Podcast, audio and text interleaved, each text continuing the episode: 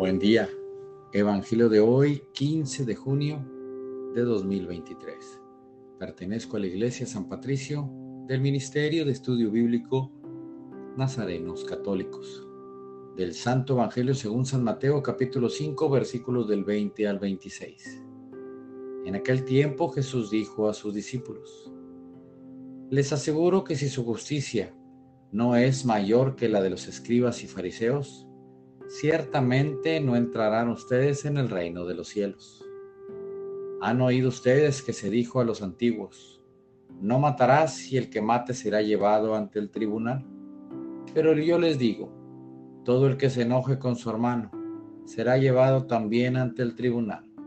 El que insulte a su hermano será llevado ante el tribunal supremo. Y el que lo desprecie será llevado al fuego del lugar de castigo.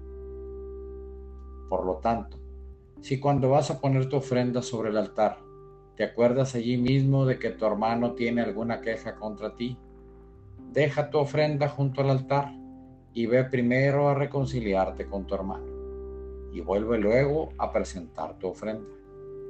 Arréglate pronto con tu adversario mientras vas por el camino. No sea que te entregue al juez, el juez al policía y te metan a la cárcel te aseguro que no saldrás de allí hasta que hayas pagado el último centavo. Palabra del Señor. Qué evangelio tan bonito, tan lleno de sabiduría como todos los demás. Si su justicia no es mayor que la de los escribas y fariseos, no entrarán en el reino de los cielos queridos hermanos. Lo que más necesitamos como humanos es el relacionarnos, el estar en comunidad. Y para estar bien en comunidad, lo que debemos tener en nuestro corazón es amor. Evitemos los enojos, los malentendidos, los insultos, que solo nos acarrean más problemas. Veamos a Jesús en cada hermano sintamos amor, misericordia y empatía, para que entendamos lo que está sintiendo la otra persona. ¿Qué mejor regalo le podemos dar a Dios que el estar en armonía con nuestros hermanos? Que no le digamos a Jesús, te amo, guía mi vida, vive en mi corazón. Y a la persona que tenemos al lado, no le hablamos, le negamos el saludo, hablamos mal de él a sus espaldas.